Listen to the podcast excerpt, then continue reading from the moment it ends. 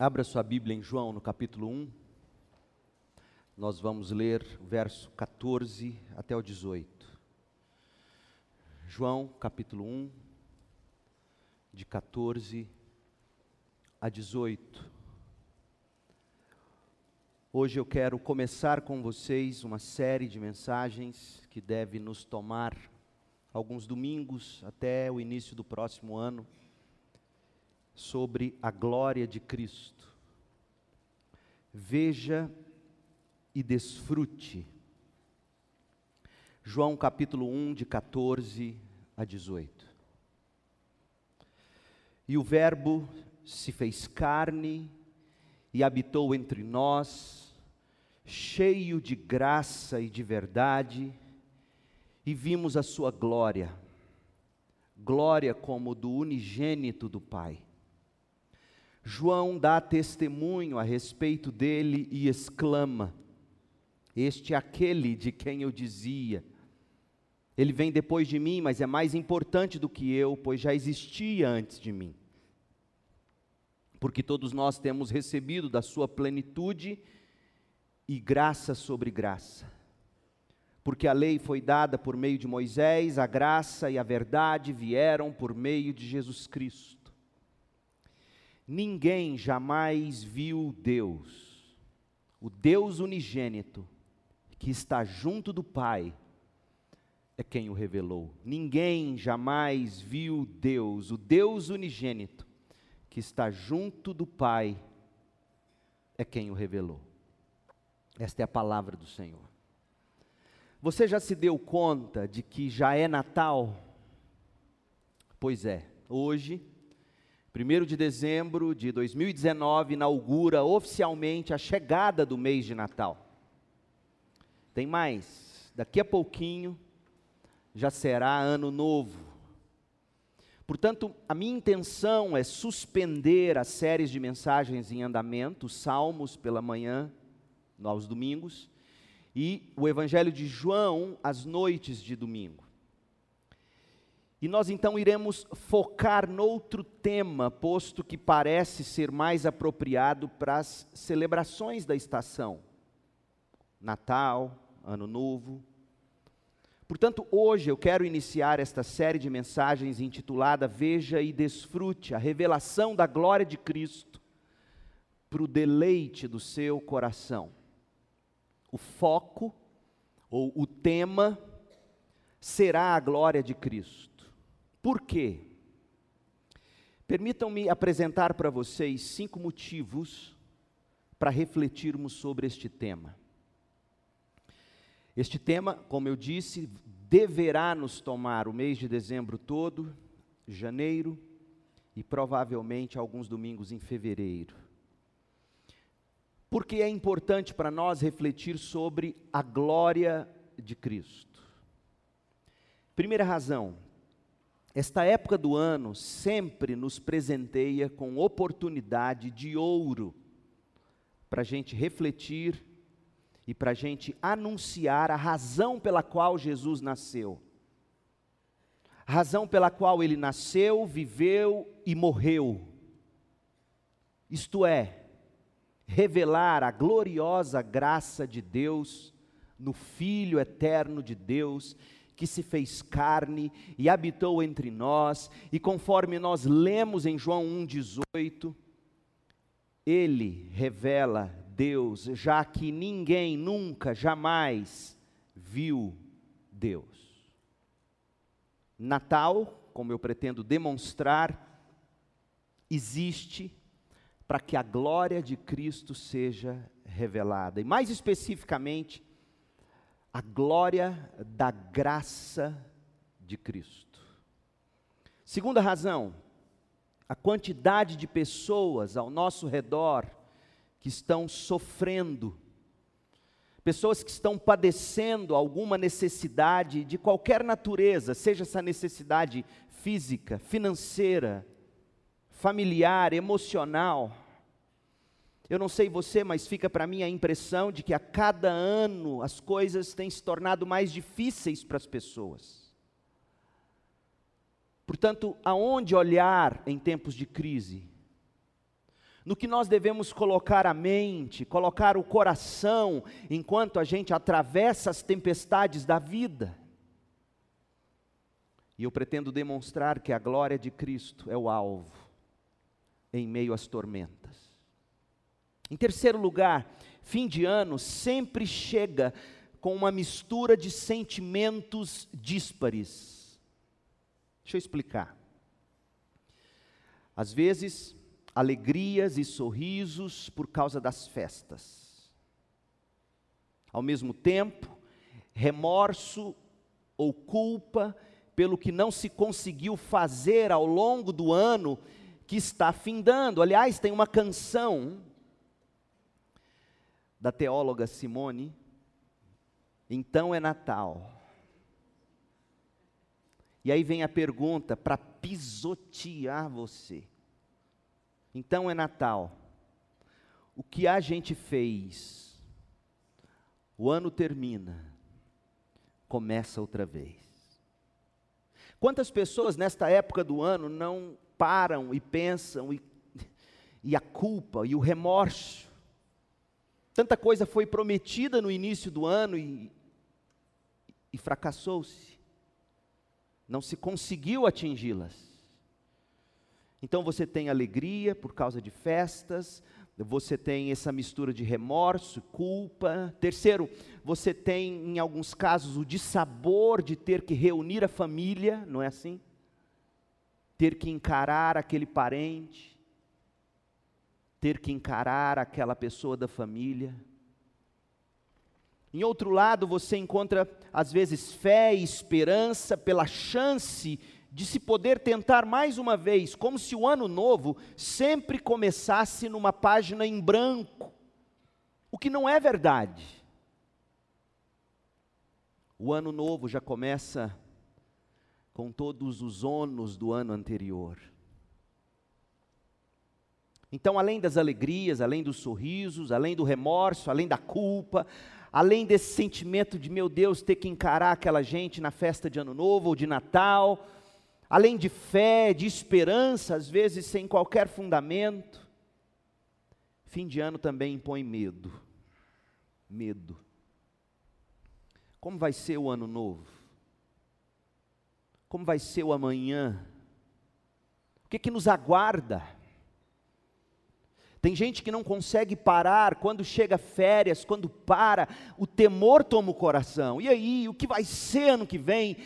Como eu vou conseguir fazer as coisas acontecerem?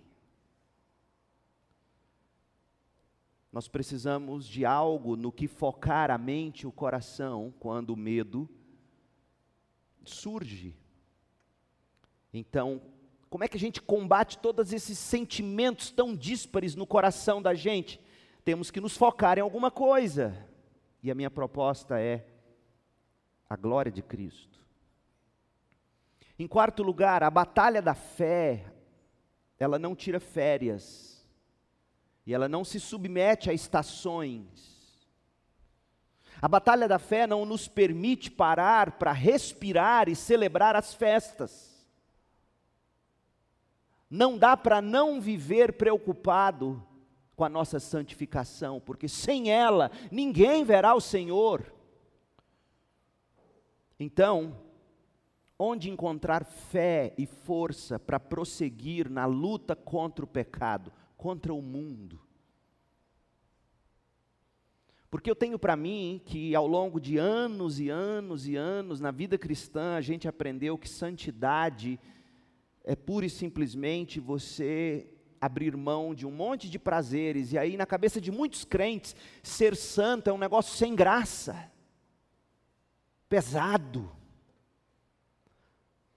Quando na verdade santidade, o santo é aquele homem ou aquela mulher de um desejo só, esse é o santo.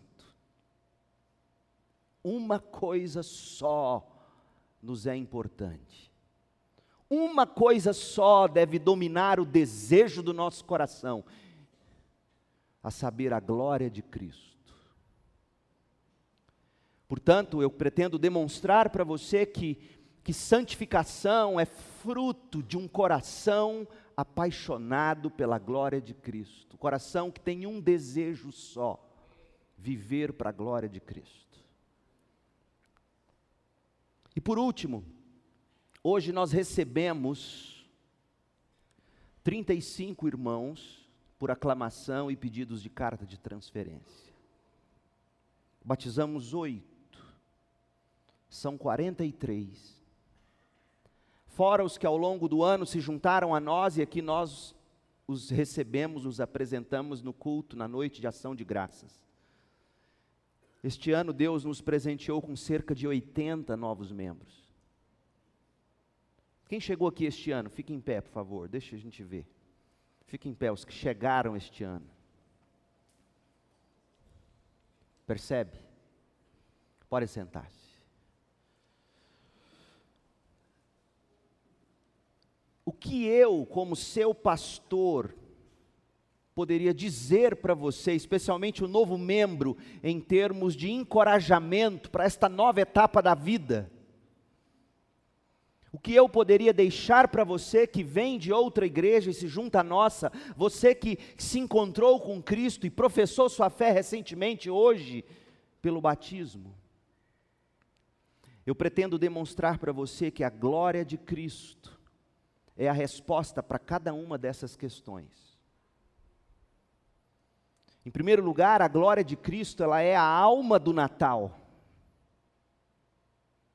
Em segundo lugar, a glória de Cristo é o ânimo para quem está sofrendo. Em terceiro lugar, a glória de Cristo é o assoalho para quem trilha os caminhos incertos do amanhã. A glória de Cristo ainda é o antídoto para se combater o pecado e as tentações. A glória de Cristo é a alegria do coração de todo aquele que crê em Jesus Cristo. A glória de Cristo é a resposta. E se você não olhar para a glória de Cristo, eu tenho certeza, você vai olhar em alguma direção, e o que o mundo aí fora, inclusive para nossa tristeza, igrejas fazem, é ensinar você a olhar para si mesmo. É ensinar você a olhar para o quanto você é amado, é ensinar você a olhar para o quanto você tem potencial, é ensinar você a olhar para o quanto você é especial, o quanto você pode produzir, o quanto as pessoas gostam de você. E, e se você for honesto bastante, você não vai aguentar por muito tempo ficar buscando ânimo em si mesmo. Você não vai conseguir encontrar segurança para firmar seus pés no amanhã olhando para si mesmo. Você não vai conseguir encontrar forças para combater o pecado, aquelas, aquela escravidão recorrente no seu coração, olhando para si mesmo ou para promessas fúteis, levianas. Você precisa de uma paixão superior às paixões que dominam seu coração, e a única forma, portanto, de você encontrar consolo é tirando os olhos de si, é tirando os olhos das suas circunstâncias e colocando eles em Jesus Cristo. A única maneira de você dizer não para o pecado é você estar encantado bastante com a glória de Cristo, para que as tentações do pecado se tornem para você coisas fáceis de se dizer não para elas. Meu povo, eu entendo que nunca na história do cristianismo, e eu tomo muito cuidado com as minhas palavras, a glória de Cristo foi tão necessária no púlpito e na vida das igrejas. Pense bem, quando você está atravessando algum vale de dores, no que é que as pessoas te ajudam a olhar? Em qual direção? Foque no milagre. Quando você está com medo de enfrentar o amanhã, no que, que as pessoas dizem para você? Como é que você enfrenta o amanhã? Acredite em você mesmo. Ou, para não parecer assim tão centrado em si mesmo, dizem: confia em Deus. De uma forma tão genérica que você não sabe nem por onde começar a segurar. Confie em Deus, e aí? O que significa confiar em Deus?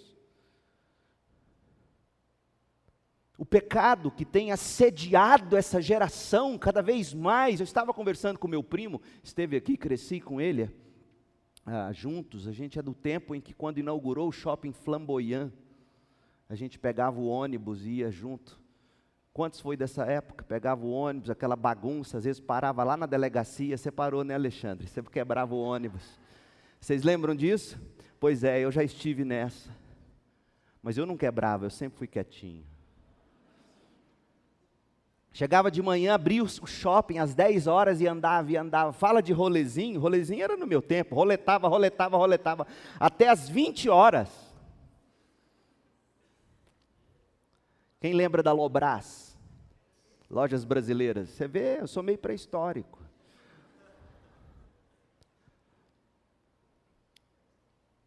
Eu sou de um tempo assim, e, e naquele tempo, eu e meu primo, caçávamos o tempo inteiro as meninas que a gente queria chavecar.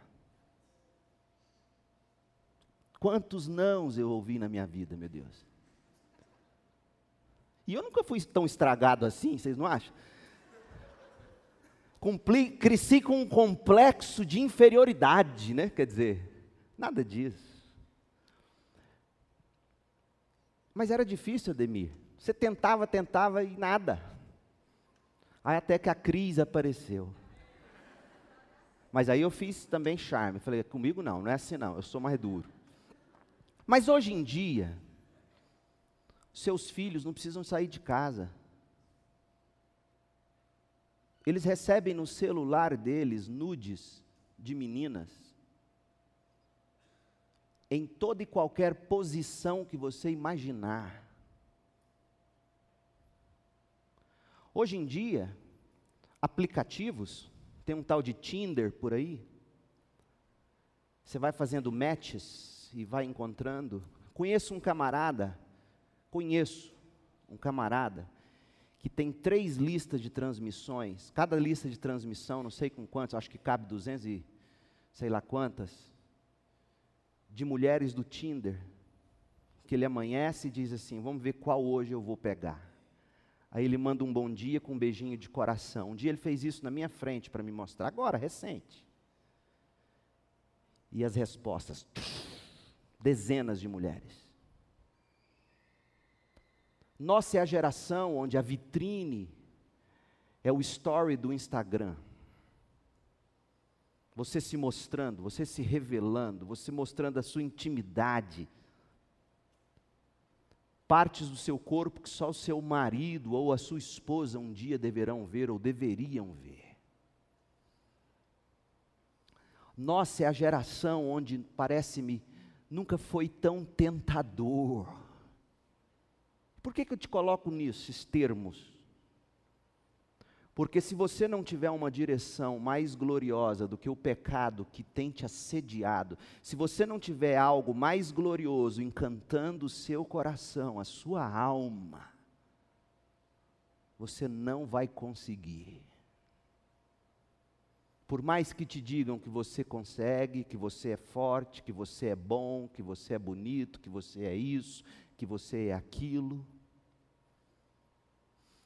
e eu conheço pais que chegam a dizer assim: pais, homens, ainda bem que meu filho gosta de mulher. E incentivam. Meu povo, se nós não nos apaixonarmos pela glória de Cristo, se nós não encararmos Cristo, o Cristo glorioso, como Ele de fato é, você não vai conseguir dizer não para o pecado. O pecado vai te escravizar, vai te destruir, vai arrebentar com a sua vida, sem que você perceba. Então a gente precisa de um antídoto para a gente combater o pecado. Conversando com um irmão aqui da igreja que estava aconselhando um outro jovem daqui, e ele virou para o jovem, e muito sabiamente, e falou assim: Por que, que você fica postando essas fotos suas no seu Instagram? Dando uma de playboyzinho bonitinho. Você fica provocando aí as meninas? Daqui a pouco elas mandam no seu direct aí nudes, como é que você vai dar conta disso? Gente, essa é a mais pura verdade. No que é que você se agarra para você vencer suas tentações que te escravizam e te destroem? No que é que você se agarra quando o medo do amanhã chega? No que que você se agarra quando a sua alma está abatida pela doença? No que que você se agarra? Onde você olha quando você precisa de ânimo, quando você precisa ter assoalho firme para pisar seus pés? No que, o que que você celebra quando chega o Natal? Por estas e tantas outras razões, o tema da estação este ano será a glória de Cristo. E a minha oração é para que você veja e desfrute a glória de Cristo. O meu desejo é que a glória de Cristo seja o deleite, a delícia, o prazer do seu coração. Porque a única maneira de você conseguir superar todas essas coisas, vivendo para a glória de Deus, ouça bem, é contemplando e se deliciando na glória de Deus seja a sua vida de saúde ou doença, riqueza ou pobreza, alegrias ou sofrimentos. Hoje eu não vou ter tempo de expor tudo que eu posso ou devo expor. Eu tinha escrito 11 páginas, eu acabei de chegar no fim da página 2. Meu objetivo hoje era mostrar como a glória de Cristo é a alma do Natal, o ânimo para o sofrimento, o assoalho para os seus pés, temerosos do futuro, e o antídoto contra o pecado. Mas deixe-me hoje mostrar apenas que a glória de Cristo é a alma do Natal. E eu quero que você volte. Domingo que vem pela manhã, se Deus permitir, a gente vai prosseguir.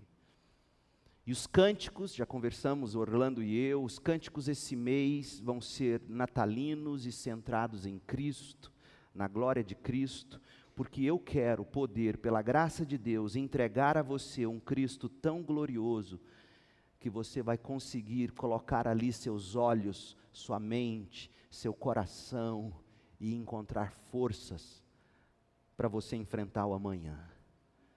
Vencer seus pecados, animar sua alma na hora do sofrimento, alegrar seu coração. A glória de Cristo é a alma do Natal.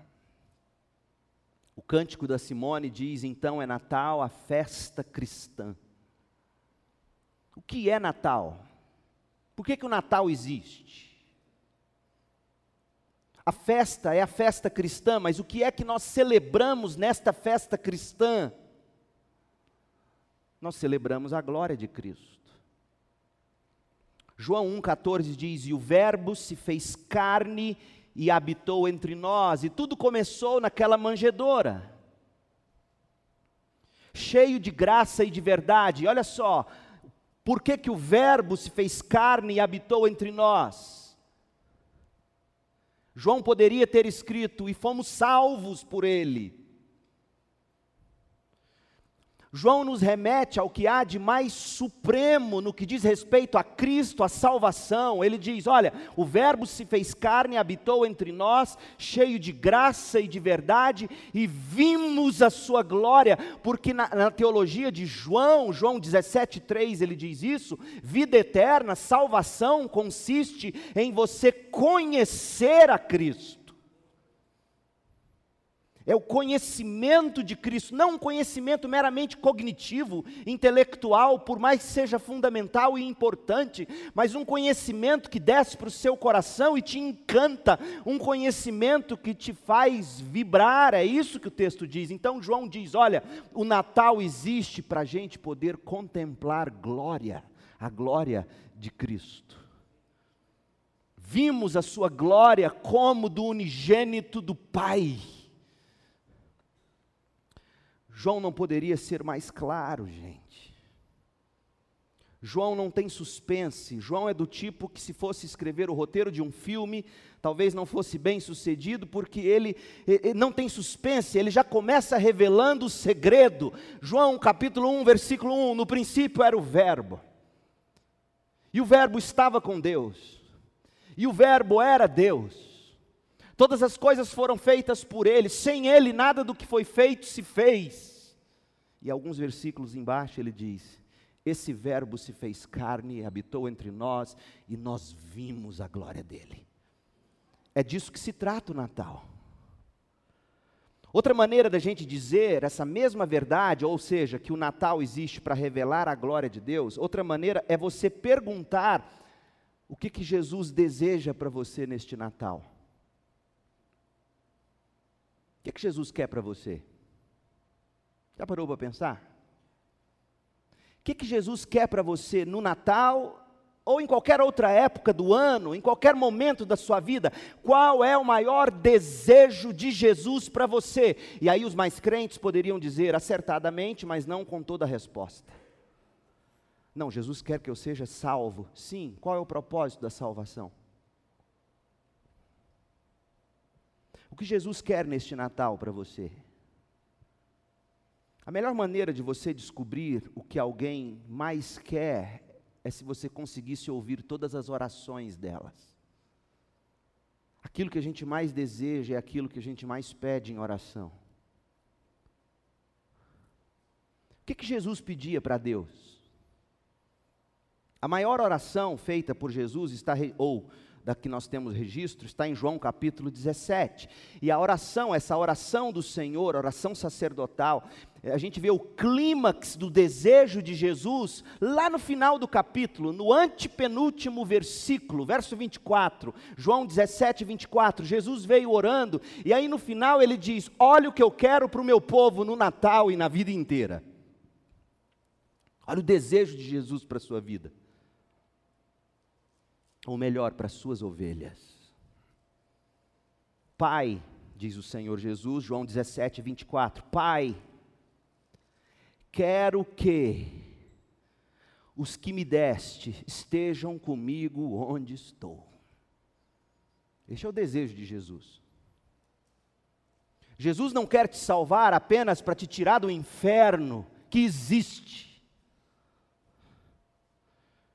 O fim supremo da salvação é te levar para a presença de Deus, do Cordeiro de Deus, que tira o pecado do mundo. Esse é o fim da salvação, é te levar para Deus. E é isso que Jesus está dizendo, Pai. Jesus poderia ter orado, Pai, eu te peço que o Senhor salve todas as minhas ovelhas. Como ele pede de alguma forma assim, aqui nessa mesma oração.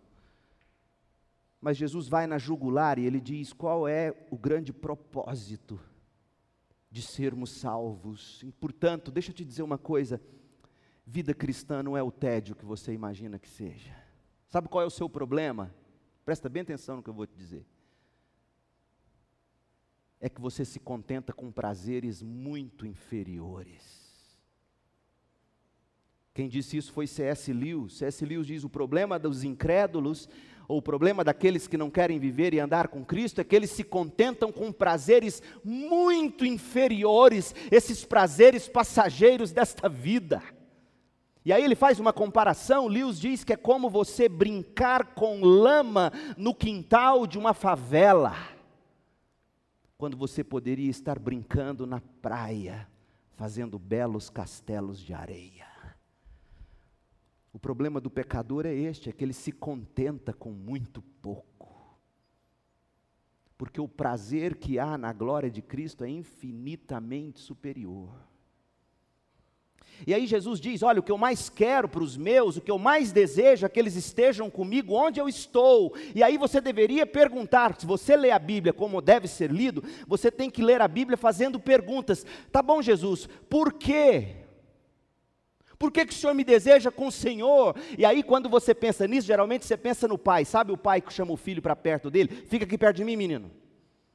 Por que, que o pai chama o filho para perto dele? Para parar de fazer bagunça. Vem cá, menino, fica aqui perto de mim. Mas será isso?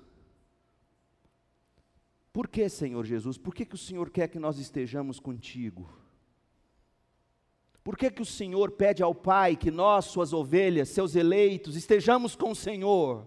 Olha o que ele diz, ele responde no mesmo versículo: Então eles verão toda a glória que me deste. Esse é o propósito. Ele quer que você enxergue glória, algo muito mais prazeroso do que o barro e a lama dos prazeres deste mundo. Então eles verão toda a glória que me deste, porque me amaste antes mesmo do princípio do mundo. Esse pedido de Jesus expressa não o coração de um Deus que estava entediado e que precisou nos criar para se sentir completo. Pelo amor de Deus. Vocês acham que não? Tem pregador dizendo isso. Eu, eu leio esse versículo e eu consigo enxergar entre as cortinas da eternidade. E eu consigo enxergar aqui que antes de tudo ser criado já existia a delícia do amor.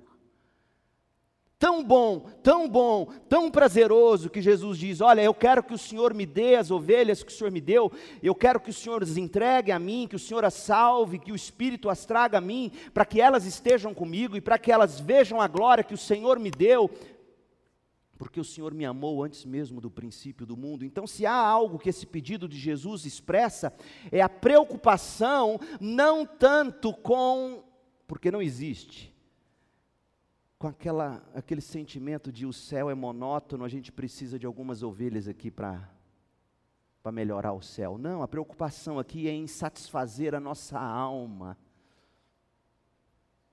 com o maior de todos, os possíveis e belos presentes, é ver glória. Nós seres humanos, nós estamos famintos por alguma coisa. Nós estamos famintos por glória. É assim que você faz quando planeja férias, você quer deixar tudo, você quer largar tudo, você quer abandonar tudo no sentido de ter alguns dias diante de uma belíssima paisagem, onde você olha, onde você contempla, e aí o que é que você diz? Nossa, aqui eu esqueço dos meus problemas, não é assim? Ah, aqui eu esqueço. Do... Nossa, aqui eu até. Eu já ouvi pessoas dizer assim: Nossa, eu até paro de beber meus remédios. Não é assim? Nós fomos criados para contemplar algo que nos faça esquecer de nós mesmos. E aí vem a teologia aí centrada no homem e diz: "Não, olhe para si mesmo". Não, não olhe para si mesmo. Olhe para algo mais encantador e isto é a glória de Deus. E o Natal revela isto. Jesus veio para nos revelar essa glória. Nós seres humanos estamos famintos por algo, famintos por glória. E é quando nós contemplamos glória, a glória de Cristo, que nós nos tornamos de fato humanos. Oh, que Deus faça essa verdade penetrar profundamente no nosso coração. Jesus nos criou, João 1,3. Jesus nos criou para vermos a glória dele. E João, por exemplo, escreveu o evangelho dele para ele nos mostrar a glória de Jesus.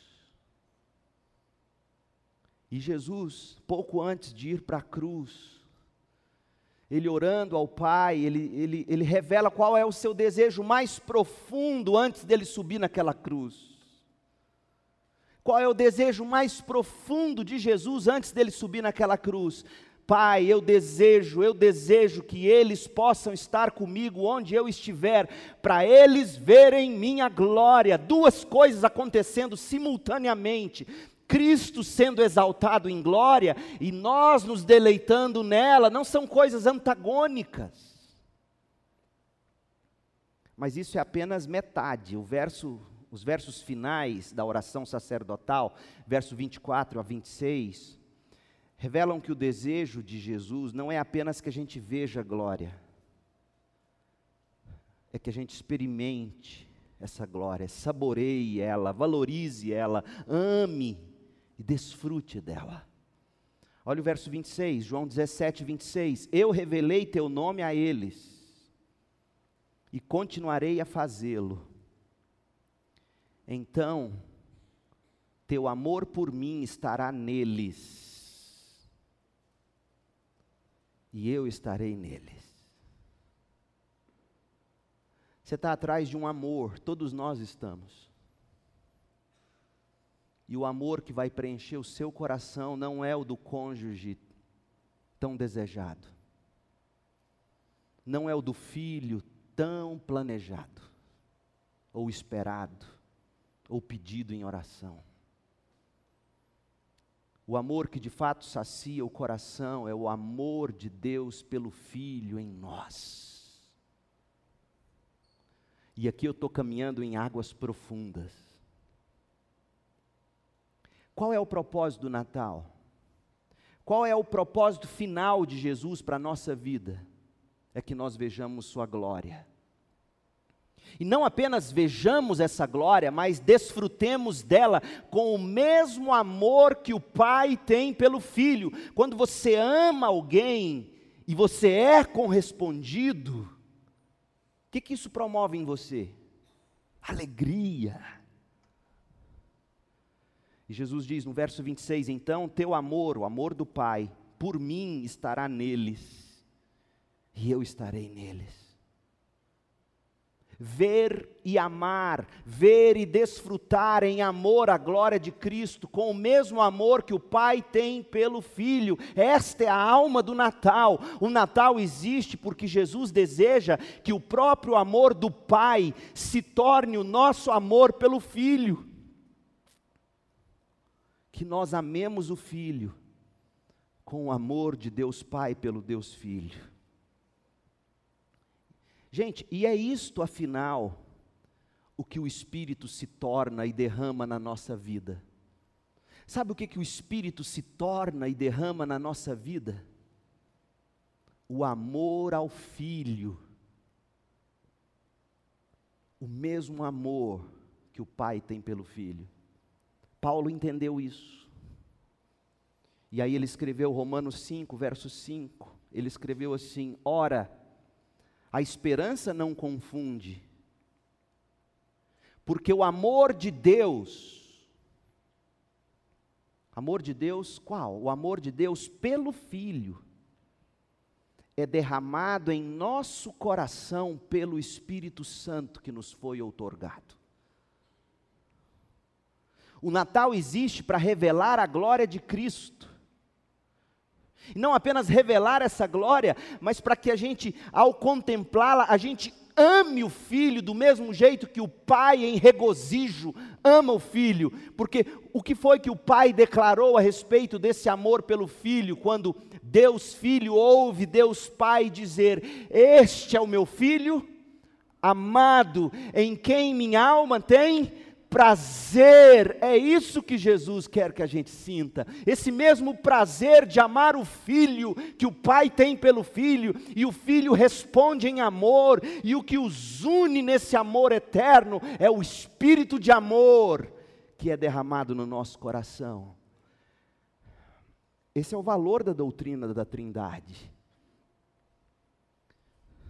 O Natal existe para revelar a glória de Cristo e o que Jesus mais quer é que os filhos do Pai alcancem aquilo que mais poderá satisfazê-los, que é contemplar a glória de Cristo e desfrutá-la com o mesmo desfrute, o mesmo desfrutar do Pai pelo Filho, promovido pelo Espírito que foi derramado no nosso coração. Então, se tem uma oração que você precisa começar a fazer, é: ó oh Deus Espírito Santo que habita em mim gere em mim, produza em mim o mesmo amor que o Pai tem pelo Filho e que eu possa sentir o que o Pai sente quando o Pai diz: Este é o meu filho amado, glorioso, em quem minha alma tem prazer. Esta é a oração que você tem que fazer quando o medo abater sobre você, quando a doença chegar, quando a insegurança te dominar, quando o pecado te assediar. Você tem que dizer: Ó oh, Espírito Santo de Deus, mova meu coração, derrame em mim o amor do Pai pelo Filho de uma forma em que eu possa dizer: nesse Filho eterno de Deus, minha alma tem prazer. Gente, o que eu mais quero para o Natal esse ano é juntar-me a você na contemplação da glória de Cristo, em toda a plenitude, e que juntos a gente seja capaz de amar e desfrutar o que a gente vê, com um tipo de amor que vai muito além de nossa vaga capacidade de amar, nós não sabemos amar. Nós precisamos do Espírito de Deus derramado em nós na forma de amor. Que amor? Presta atenção. Talvez você tenha lido esse versículo a vida inteira de forma errada. Que amor? O amor do Pai pelo Filho eterno, dentro de nós movendo nossas afeições na mesma direção desse amor, o Filho eterno de Deus, fazendo-nos tirar os olhos de nós mesmos, fazendo-nos tirar os olhos do sofrimento, fazendo-nos tirar os olhos dos temores, fazendo-nos tirar os olhos do pecado, fazendo-nos tirar os olhos das tentações. Oh, o que você mais precisa hoje à noite é desse amor derramado no seu coração. E eu também e que nós possamos contemplar a Cristo com os olhos de Deus e desfrutar de Cristo com o coração de Deus, porque essa é a essência do céu. Sabe o que será no céu? Eu e você unidos a Deus Pai, em amor por Deus Filho. Esse é o presente que Cristo veio comprar para pecadores como eu e você ao preço da morte do próprio filho. E aqui já reside um dos aspectos da gloriosa graça de Deus, aquilo que o Pai mais ama em toda a eternidade, de eternidade a eternidade, aquilo que o Pai mais ama, o Filho, Ele entregou. Ele entregou com o propósito não de nós olharmos para essa entrega dele e dizer, como eu sou importante, Jesus morreu por mim. Não. Para eu e você dizermos assim, como pôde ser um Deus me amar assim, sem eu merecer, entregando aquilo que Ele mais ama e que mais deleita o coração dele. E em resposta, o que Deus encontra e recebe é o filho ainda mais glorioso aos olhos do Pai. O filho que se submete a esse plano eterno de Deus e diz: Seja feita a tua vontade na minha vida.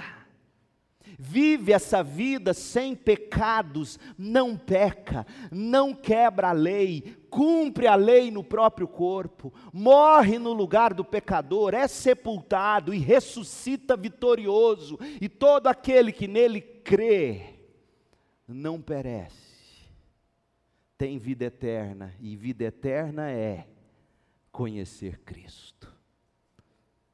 No céu não haverá espelhos, no, céu haverá janelas, através das quais não teremos a menor necessidade de ver como é que está o nosso cabelo. A glória de Cristo vai ser tão encantadora e tão sublime que quanto mais nós esquecemos de nós mesmos e nos deleitamos nesse Cristo glorioso, mais alegria. O Natal existe para isso. E eu quero convidar você a voltar. Próximo domingo, eu ainda vou destrinchar sobre a glória de Cristo como ânimo para os sofredores, a glória de Cristo como assoalho para os nossos pés a glória de Cristo como alegria para o nosso coração, a glória de Cristo como antídoto contra o pecado. E aí, Deus permitindo, no outro domingo, eu começo a trazer alguns vislumbres da glória de Cristo. Feche seus olhos e ore comigo.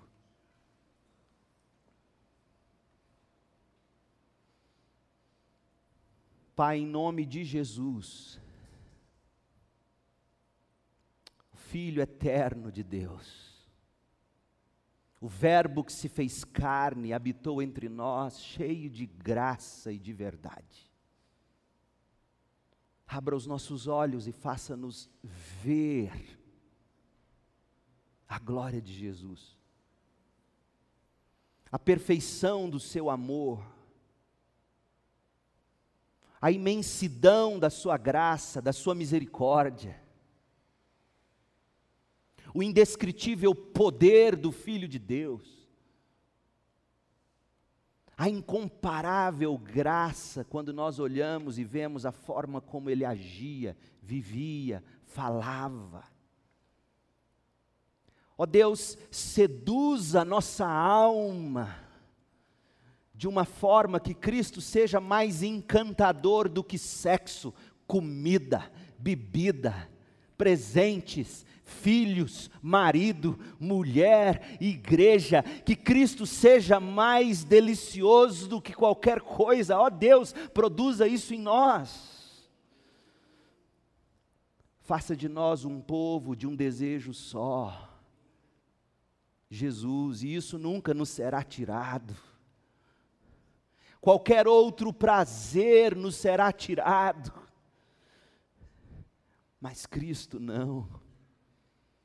Cristo é nosso, Cristo é meu, eternamente meu, o marido da minha alma a alegria do meu coração, o Cordeiro de Deus que tira o pecado do mundo, o pão que mata a fome, a água que mata a sede, a verdade que guia a minha vida, o caminho que me leva ao céu. Cristo é o todo glorioso Filho de Deus. Ó oh, Deus, encanta o nosso coração com Cristo. Que neste Natal nós possamos entender que tudo isso se trata da glória de Cristo.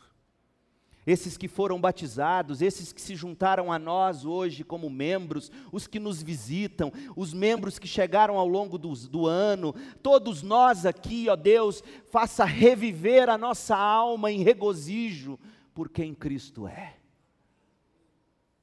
Produz em nós um avivamento, produz em nós fome e sede de Jesus, Pai. Ó oh, Deus, nós oramos em nome de Cristo. Amém.